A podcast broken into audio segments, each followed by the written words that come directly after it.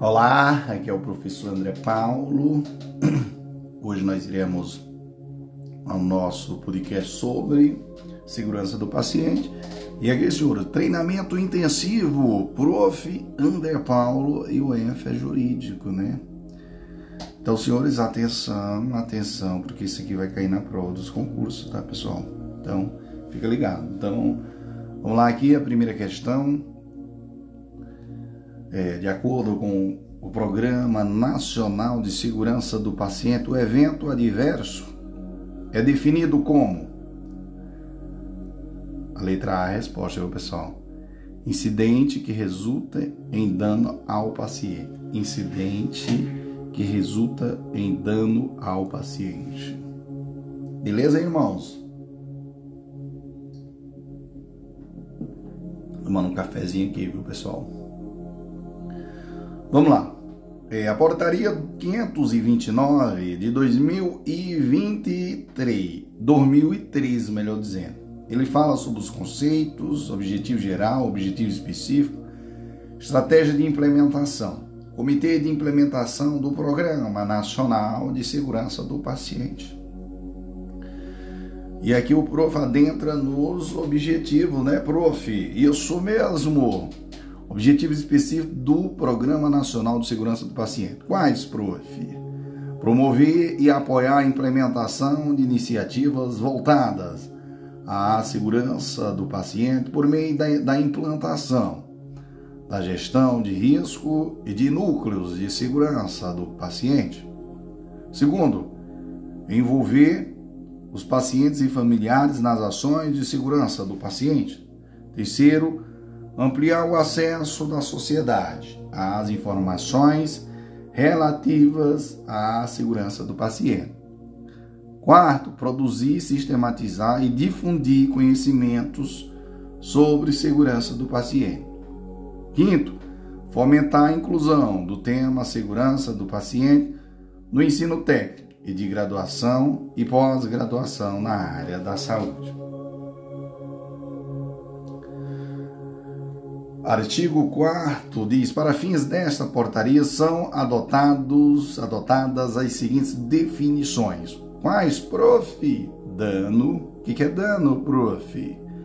Comprometimento da estrutura ou função do corpo, ou qualquer efeito dele oriundo, incluindo-se doenças, lesão, sofrimento, morte, incapacidade ou disfunção podendo assim ser físico, social ou psicológico.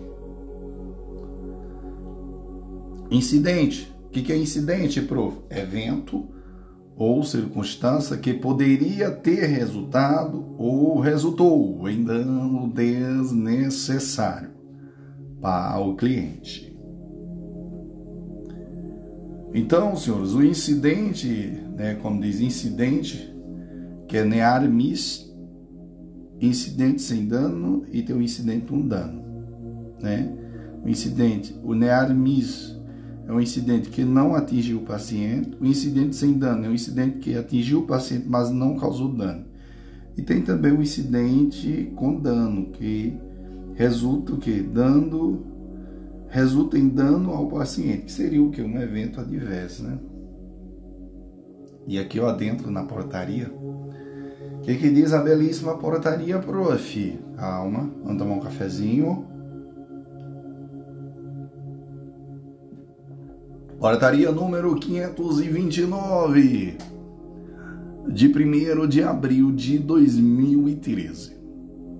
Portaria é, preconiza no seu artigo 4 para fins desta portaria são adotadas as seguintes definições. Quais? Prof. Segurança do paciente. O que, que é isso? Redução a um mínimo aceitável do risco de dano desnecessário associado ao cuidado de saúde. Dano, o que, que é dano, prof? Comprometimento da estrutura ou função do corpo e ou qualquer efeito dele oriundo, incluindo-se doenças, lesão, sofrimento, morte, incapacidade ou disfunção, podendo assim ser físico, social ou psicológico.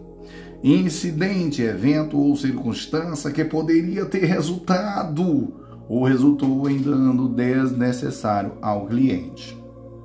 Ou melhor, ao paciente, faz, viu pessoal? Mas na portaria está o paciente, tá? Evento adverso é o incidente que resulta em dano ao paciente. Segunda questão preconiza que Sou o plano de segurança do paciente em serviço de saúde, que estabelece estratégias e ações de gestão de risco. Assinala as afirmativas a seguir. Vamos lá, prof. Diz assim, ó, primeiro, deve evitar a interferência do paciente e dos familiares na assistência profissional prestada. Pessoal, ela é compartilhada, tá errado, viu, pessoal? Tá errado o primeiro item. Segundo, deve manter registro adequado do uso de órtese e prótese quando este procedimento for realizado, com certeza. Terceiro, deve estabelecer processos de identificação do paciente e de orientação para a higienização das mãos. Perfeito. Então, 2 e 3 está correto. Então, a letra D é a resposta. Vamos aqui ao artigo 8 que fala sobre isso, tá, pessoal? Tomar um cafezinho, prof.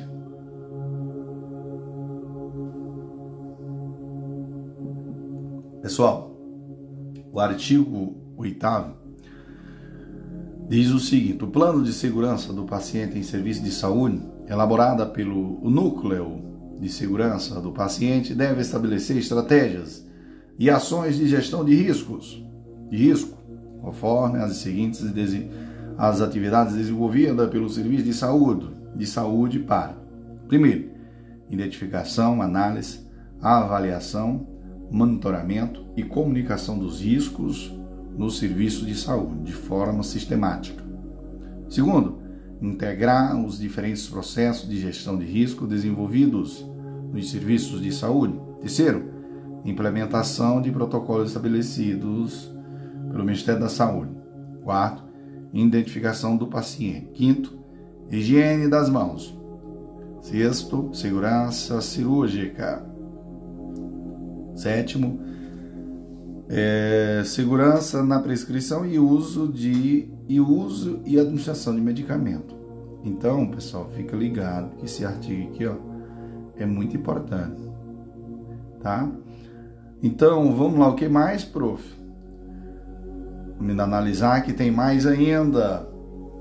É, oitavo, segurança na prescrição e uso de administração de sangue hemoderivado. Segurança é, no uso de equipamentos e materiais.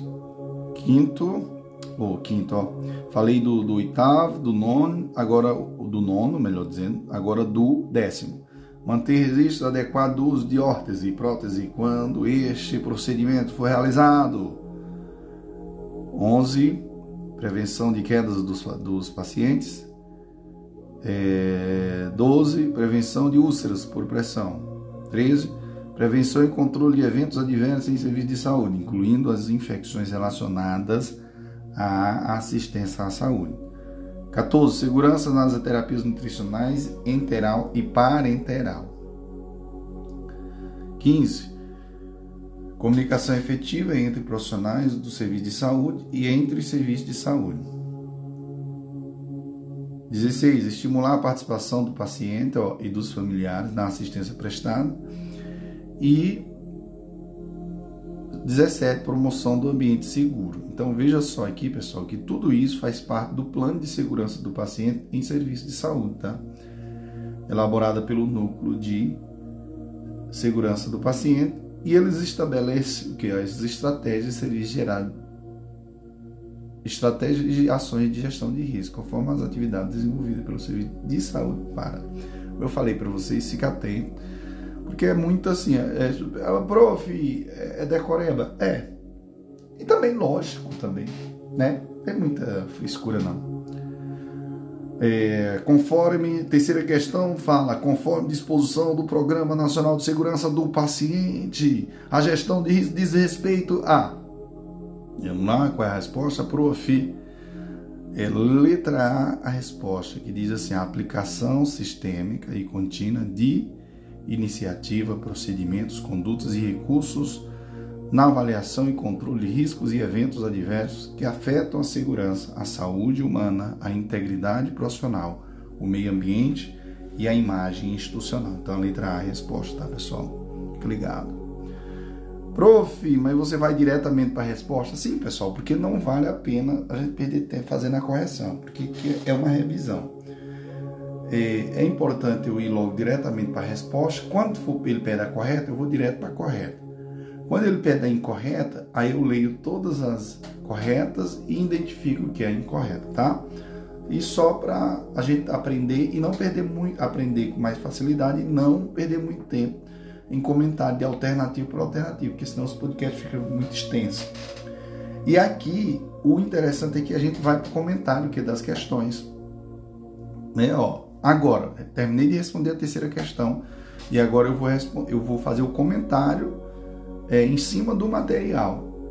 Você entendeu? Então é show. O prof vai, vai, vai. Não, cola no prof pra tu ver que tu vai longe, viu? Fica ligado. o prof é muito louco. Artigo 5 diz assim: constitui-se estratégia de implementação do Programa Nacional de Segurança do Paciente. Ó, constitui estratégia de implementação. De implementação. Quais, prof? Inciso 1 diz elaboração e apoio à implementação de protocolos, guias e manuais de segurança do paciente. Segundo, promoção de, de processos de capacitação de gerentes, profissionais e equipes de saúde em segurança do paciente. Terceiro, inclusão nos processos de contratualização e avaliação de serviços, de metas, indicadores e padrões de conformidade relativa à segurança do paciente. Quarto, implementação de campanhas de comunicação social sobre a segurança do paciente voltada aos profissionais, gestores e usuários de saúde e sociedade. Quinto, implementação de sistemática de vigilância e monitoramento de incidentes na assistência à saúde com garantia de retorno às unidades notificantes. Sexto, promoção da cultura de segurança com ênfase no aprendizado e aprimoramento organizacional, engajamento dos profissionais e dos pacientes na prevenção do incidente. Com ênfase em sistemas seguros, evitando-se os processos de responsabilização individual. Sétimo, articulação com o Ministério da, da Educação e com o Conselho Nacional de Educação para inclusão do tema segurança do paciente nos currículos dos cursos de formação em saúde de nível técnico superior e de pós-graduação. Irmãozinho, atenção, porque agora nós iremos falar da cultura de segurança. Hum, prof, é isso mesmo. Prof é uma emoção em pessoa, viu? Vamos lá. Cultura de segurança. Configura-se. Configura-se a partir de cinco características operacionalizadas. Então, a cultura de segurança configura-se a partir de cinco características operacionalizadas pela gestão de segurança da informação. Qual, prof? Letra A. A cultura na qual todos os trabalhadores, incluindo profissionais envolvidos no cuidado e gestores, assumem responsabilidade pela sua própria segurança, segurança dos colegas, pacientes e familiares. B. Cultura que prioriza a segurança acima de metas financeiras e operacionais. C. Cultura que encoraja e recompensa a identificação, a notificação e a resolução dos problemas relacionados à segurança. D. Cultura que, a partir da ocorrência de incidência, promove o aprendizado organizacional. E. Cultura que proporciona recursos, estruturas, estrutura e responsabilidade para a manutenção efetiva da segurança. Beleza, irmãozinhos? Irmãozinho, o prof te ama. Então, pessoal, veja só, não esqueça que a portaria, ela, a portaria 529 de 1 de abril de 2013, ela fala sobre a gestão de risco. Pessoal, o que, que é isso, pessoal? Aplicação sistêmica e contínua de iniciativas, procedimentos, condutas e recursos na avaliação e controle de riscos e eventos adversos que afetam a segurança, a saúde humana, a integridade profissional, o meio ambiente e a imagem institucional, tá? Então, a gestão de risco é o que? Aplicação sistêmica e contínua de iniciativas, procedimentos, condutas e recursos na avaliação e controle de riscos e eventos adversos que afetam a segurança, a saúde humana, a integridade profissional, o meio ambiente e a imagem institucional. Quarta questão preconiza que, considerando as definições adotadas no Conselho, aliás, no Programa Nacional de Segurança do Paciente, assinala a alternativa a seguir. Isso aqui é perfeito essa questão, tá, pessoal? É, o item 1 diz assim: ó, o evento ou circunstância que poderia ter resultado ou resultou em dano desnecessário ao paciente é definido como evento adverso. Está errado isso aí, viu, pessoal? Está errado. É, segundo, segurança do paciente diz respeito à redução ao mínimo aceitável do risco de dano desnecessário associado ao cuidado de saúde. Pessoal, esse daqui tá perfeito, viu? É a letra B a resposta. Terceiro diz assim: a gestão de risco é definida como uma cultura que, encoraja e recompensa a identificação, notificação. Errado isso aí, tá? E tá errado. Vamos só analisar aqui o que que diz. Primeiro, o que que diz o artigo 4 para fins dessa portaria são adotadas as seguintes definições. Segurança do paciente, que, que é? Redução a um mínimo aceitável do risco de dano desnecessário associado ao cuidado de saúde. Dano, o que, que é dano? Prof. Comprometimento da estrutura ou função do corpo ou qualquer efeito dele oriundo, incluindo-se doenças, lesão, sofrimento, morte, incapacidade, ou disfunção, podendo assim ser físico, social ou psicológico. Incidente, evento ou circunstância que poderia ter resultado ou resultou em dano desnecessário ao paciente. Incidente, tá vendo aí, pessoal? Né? Por isso que aquela, aquele, aquele tá errado, viu? Evento adverso, incidente que resulta em dano ao cliente, ao paciente. Tá? Gestão de risco, que é? Prof. Aplicação sistemática e contínua de iniciativas, procedimentos, condutas e recursos na avaliação e controle de riscos e eventos adversos que afetam a segurança, a saúde humana, a integridade profissional, o meio ambiente e a imagem institucional. Irmãos, atenção que o prof quer introduzir algo bacana na sua vida um prof, estou curioso, fique esperta. O prof é muito saliente. Pessoal, veja só aqui. Aqui nós temos é, o artigo, é, a quinta questão que diz assim: ó, a lista de verificação de cirurgia segura foi adotada pelo Ministério da Saúde como estratégia para reduzir os riscos de incidente cirúrgico. Como parte desse processo, o profissional condutor da lista deve fazer algumas checagens antes da indução anestésica. Entre essas verificações está, claro, pessoal, que é revisar verbalmente com o anestesiologista o risco de perda sanguínea do paciente. Pessoal, a letra A é a resposta, tá, pessoal? Vamos aqui, ó.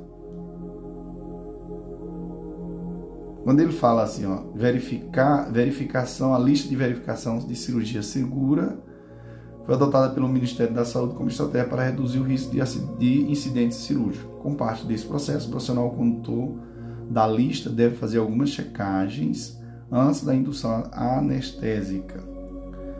Aí vamos aqui, ó, tem aqui, ó, identificação, confirmação e registro, né? Por que, que eu vou falar isso aqui? Porque isso aqui eles estão cobrando. A identificação, paciente, você vai chegar lá, identificação do paciente. Paciente confirmou identidade, sítio cirúrgico, procedimento e consentimento. Então você vai, isso é o checklist aí, pessoal, que você vai fazer é, quando for realizar algum procedimento cirúrgico. Então faz parte de que dessa, sistemática, ou seja, é, cirurgia segura. Então, identificação, confirmou identidade, sítio cirúrgico, procedimento, consentimento, sítio demarcado não se aplica. Sítio demarcado, aí, se não se aplica, pergunta também. Verificação de segurança anestésica concluída, oxímetro, oxímetro de pulso no paciente e em funcionamento. O paciente possui alergia vencida? Aí você vai lá, se sim ou não, aí você marca. Via é, aérea difícil, risco de aspiração? Não ou sim? Se sim, equipamento, assistência disponível. Risco de perda sanguínea, né? Maior de que 15 ml. E maior do que 7 ml por quilograma em crianças. Sim ou não? Aí você marca se sim, se não. É, se sim é, é acesso venoso adequado e planejamento para fluidos. Aí o outro, pessoal, é confirmação. Confirmar que todos os membros da equipe se apresentaram pelo nome e função. Cirurgião, anestesiologista, a equipe de enfermagem confirma verbalmente.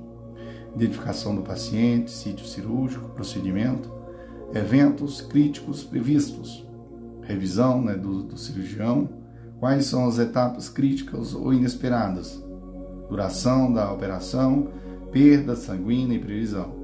Revisão da equipe de anestesiologista.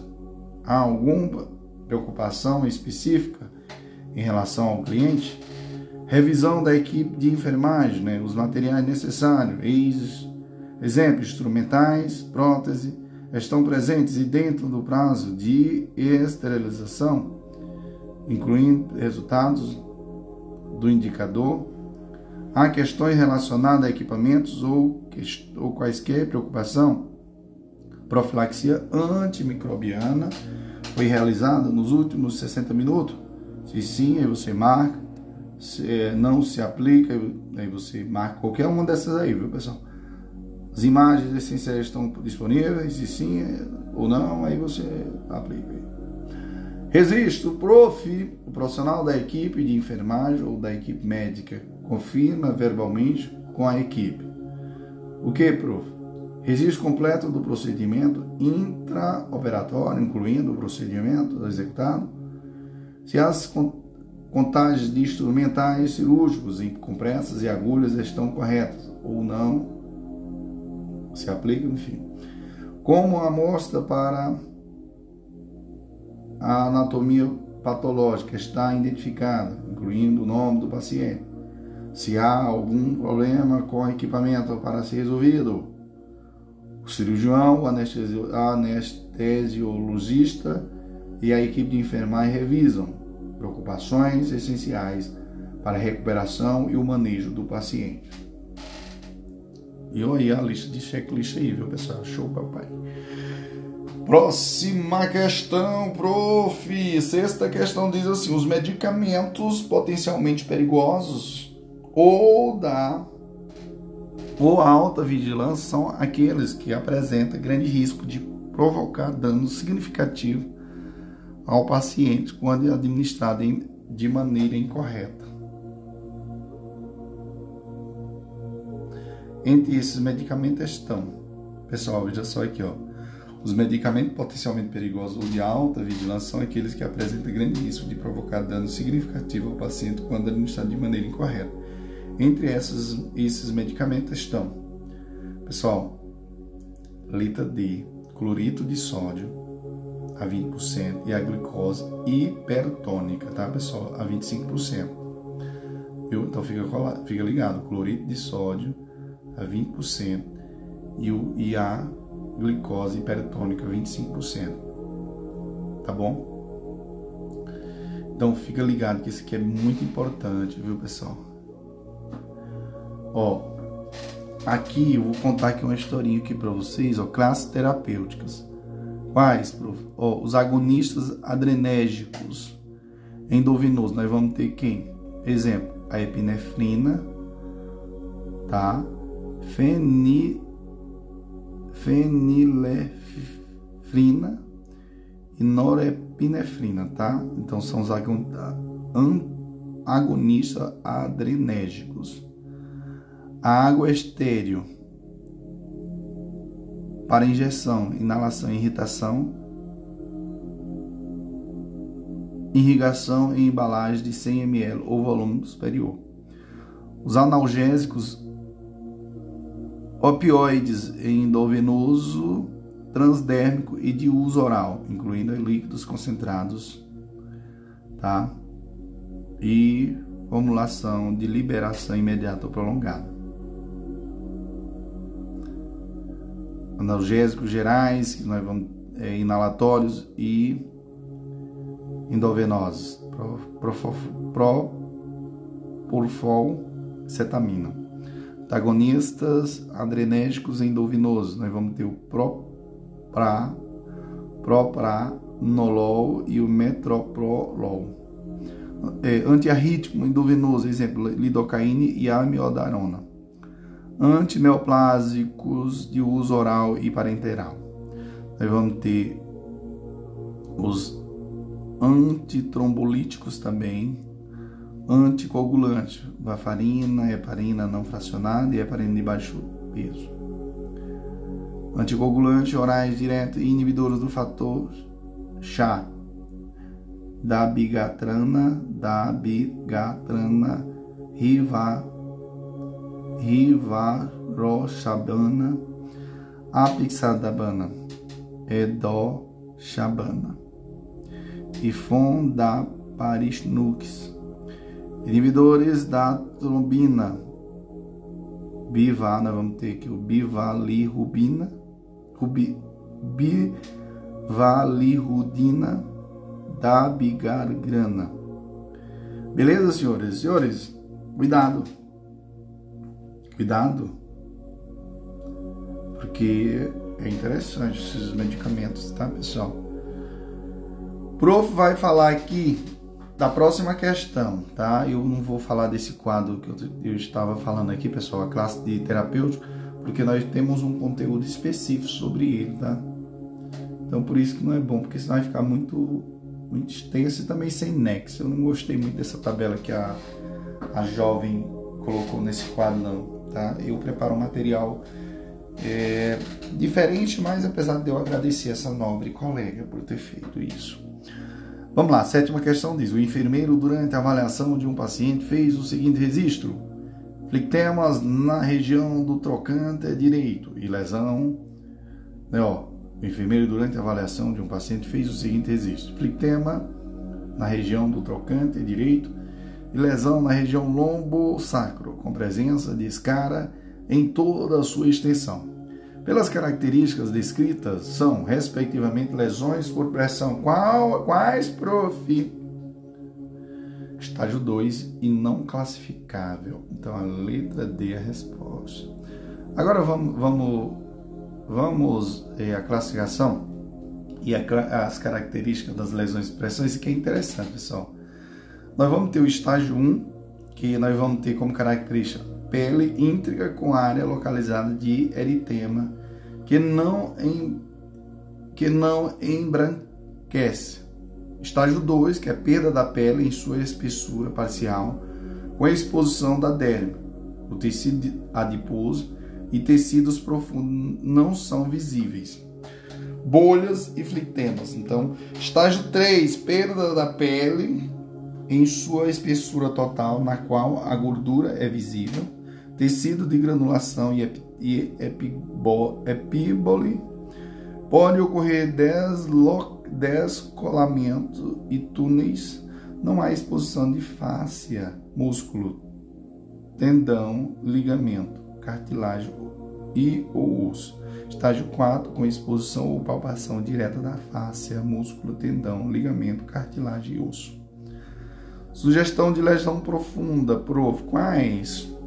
A profundidade indeterminada, isso. Área vermelha, escura ou púrpura, localizada em pele intacta e descolorada ou flectema, preenchida com sangue provocadas por dano no tecido molo subjacente resultante de pressão e ou cisalhamento. Lesão relacionada a dispositivo médico. Apresenta o padrão ou forma de dispositivo. Lesão por pressão em membranas mucosas. Histórico de uso de dispositivos médicos no, no local do dano. Devido à anatomia do tecido, essas lesões não podem ser categorizadas. Próxima questão, prof. Vamos lá. Próxima questão diz assim: ó, após a realização de um curativo, técnico de enfermagem registrou, entre outras coisas, presença de tecidos de epitelização no leito da ferida. Esse tipo de tecido é caracterizado por letra A, revestimento novo, rosado e frágil. Letra A, resposta. Então vamos lá senhores, ao comentário da questão. A letra A, a resposta, como eu falei para vocês. O que é a necrose de coagulação? Que é a escara. Ela é caracterizada por presença de crosta preta e ou bem escura. Tecido de granulação. Ela, é, a granulação, pessoal, tem aspecto vermelho vivo, brilhante, úmido, ricamente vascularizado. Tem mais, prof? Tem é, desvitalizado ou fibrinoso. São tecidos de coloração amarela ou branca que adere ao leito da ferida e se apresenta como cordões ou crostas grossas. Necrose de liquefação. Esfacelo. Né? A necrose de liquefação é caracterizada por presença de tecido amarelo esverdeado e ou quando a lesão apresentar infecção e ou presença de secreção purulenta. Beleza? Fica ligado. Nona questão diz assim, pessoal: um enfermeiro conectou uma bolsa de hemocomponente em um paciente errado. Contudo, antes de iniciar a infusão, ele detectou a falha e imediatamente removeu a bolsa de sangue do paciente e notificou ao núcleo de segurança do paciente da instituição. De acordo com a Anvisa, esse incidente é classificado como e aí nea, neamis isso neamis neamis fica ligado então a letra é a resposta. Já falei sobre essa questão aí em bloco anterior tá Questão 10 diz assim: em relação à resolução RDC número 36 de 2013 do, do Ministério da Saúde, que instituiu ações para a segurança do paciente em serviço de saúde. É correto afirmar que. Qual a resposta aqui, prof? Letra E diz assim: a notificação dos eventos adversos deve ser realizada mensalmente pelo núcleo de segurança do paciente até o 15 dia útil do mês subsequente ao mês de vigilância, por meio das ferramentas eletrônicas disponíveis pela Anvisa. Letra E. Vamos lá. RDC, letra E, resposta. RDC número 36, o que, que diz? De 2013, notificação de eventos adversos. Artigo 9 diz: o monitoramento dos pacientes e eventos adversos será realizado pelo núcleo de segurança do paciente. Artigo 10. A notificação dos eventos adversos para fins desta resolução deve ser realizada mensalmente pelo Núcleo de Segurança do Paciente até o 15º dia útil do mês subsequente ao mês de vigilância, por meio das ferramentas eletrônicas disponibilizadas pela Anvisa. Parágrafo único diz: os eventos adversos que evoluírem para óbito devem ser notificados em até 72 horas a partir do ocorrido. Questão 11, prof. diz assim: a sexta meta internacional de segurança do paciente tem como objetivo ações voltadas para Letra B diz redução do risco de lesões e quedas. Letra B resposta. Metas internacionais de segurança do paciente. Quais? Prof.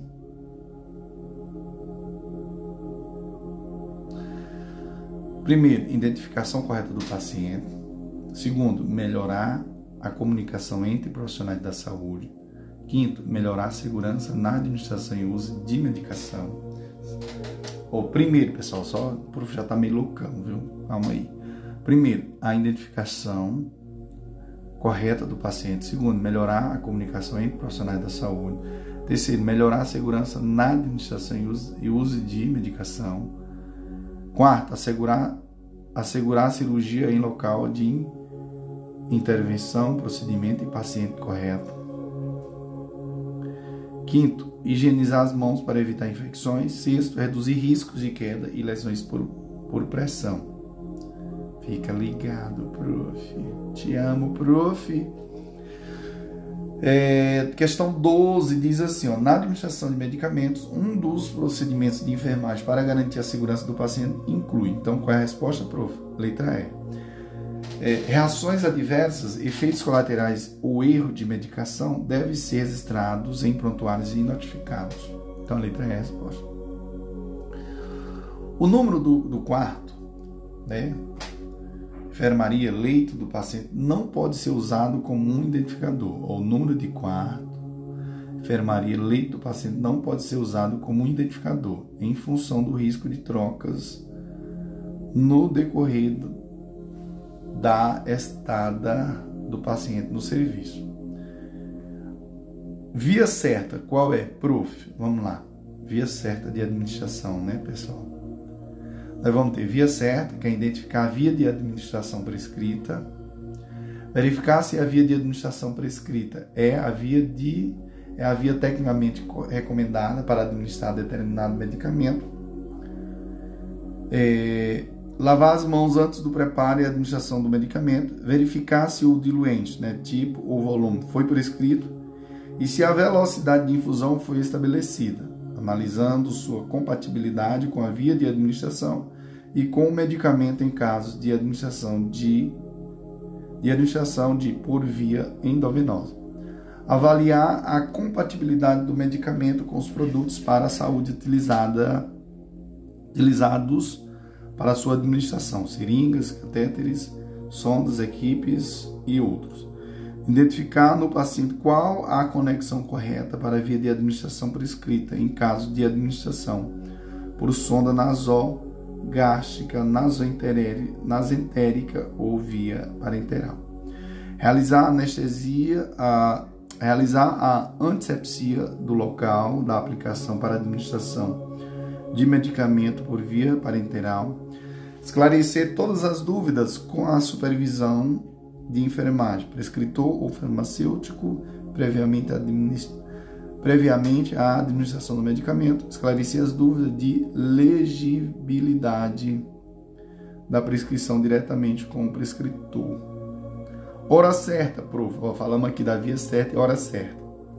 Hora certa, preparar o medicamento de modo a garantir que a sua administração seja feita sempre no horário correto para garantir adequada resposta terapêutica preparar o medicamento no horário oportuno e de acordo com as recomendações do fabricante, assegurando-lhe estabilidade. A antecipação ou atraso da administração em relação ao horário pré-definido somente poderá ser feito com o consentimento do enfermeiro do prescritor. Dose certa, prof. Agora, dose certa, vamos lá. Conferir atentamente a dose prescrita para o medicamento. É, doses escritas com zero, vírgulas e ponto devem receber atenção redobrada, conferindo as dúvidas com o prescritor sobre a dose desejada, pois pode redundar em, do, em doses 10 ou 100 vezes superiores à desejada. Certificar-se de que a infusão programada é a prescrita para aquela, aquele paciente. Próximo, verificar a unidade de medida utilizada na prescrição em caso de dúvidas ou medidas imprecisas, né? colher de chá, colher de sopa ou ampula. Consultar o prescritor e solicitar a prescrição de uma unidade de medida do sistema métrico. Conferir a velocidade do gotejamento, a programação e o funcionamento das bombas de infusão contínua em, em casos de medicamentos de infusão contínua. Realizar dupla checagem dos cálculos para o preparo e programação de bolsa de bomba para administração de medicamentos potencialmente perigosos ou de alta vigilância. Medicações de uso, se necessário, deverão, quando prescritas, ser acompanhadas da dose, posologia e condição de uso. Próximo, solicitar complementação do prescritor em caso de orientações vagas, tais como fazer se necessário, conforme a ordem médica ou a, ou, ou, ou a critério médico para possibilitar a administração. Próxima questão, prof. Com base, a décima terceira questão diz, com base nos cuidados de enfermagem, durante o ato cirúrgico, assinar, analise as afirmativas a seguir e assine V para verdadeiro e F para falso. Meus senhores, atenção! Porque o primeiro item diz assim: dados como identificado como dados como identidade e procedimento devem ser confirmados antes da indução anestésica pelo próprio paciente. Verdade. Segundo item, a placa dispersiva do bisturi elétrico para evitar queimaduras no paciente deve ser posicionada mais distante possível do sítio cirúrgico. Tá errado, viu, pessoal? Tá errado. Faça a observação. Terceiro, antes da incisão cirúrgica, a equipe de enfermagem deve fazer a revisão de todos os materiais necessários para a cirurgia. Perfeito, tá correto. Então a letra B é a resposta, tá, pessoal? Até a próxima. E show, papai. Glória ao Senhor Jesus. Irmãos, que alegria. Show, papai.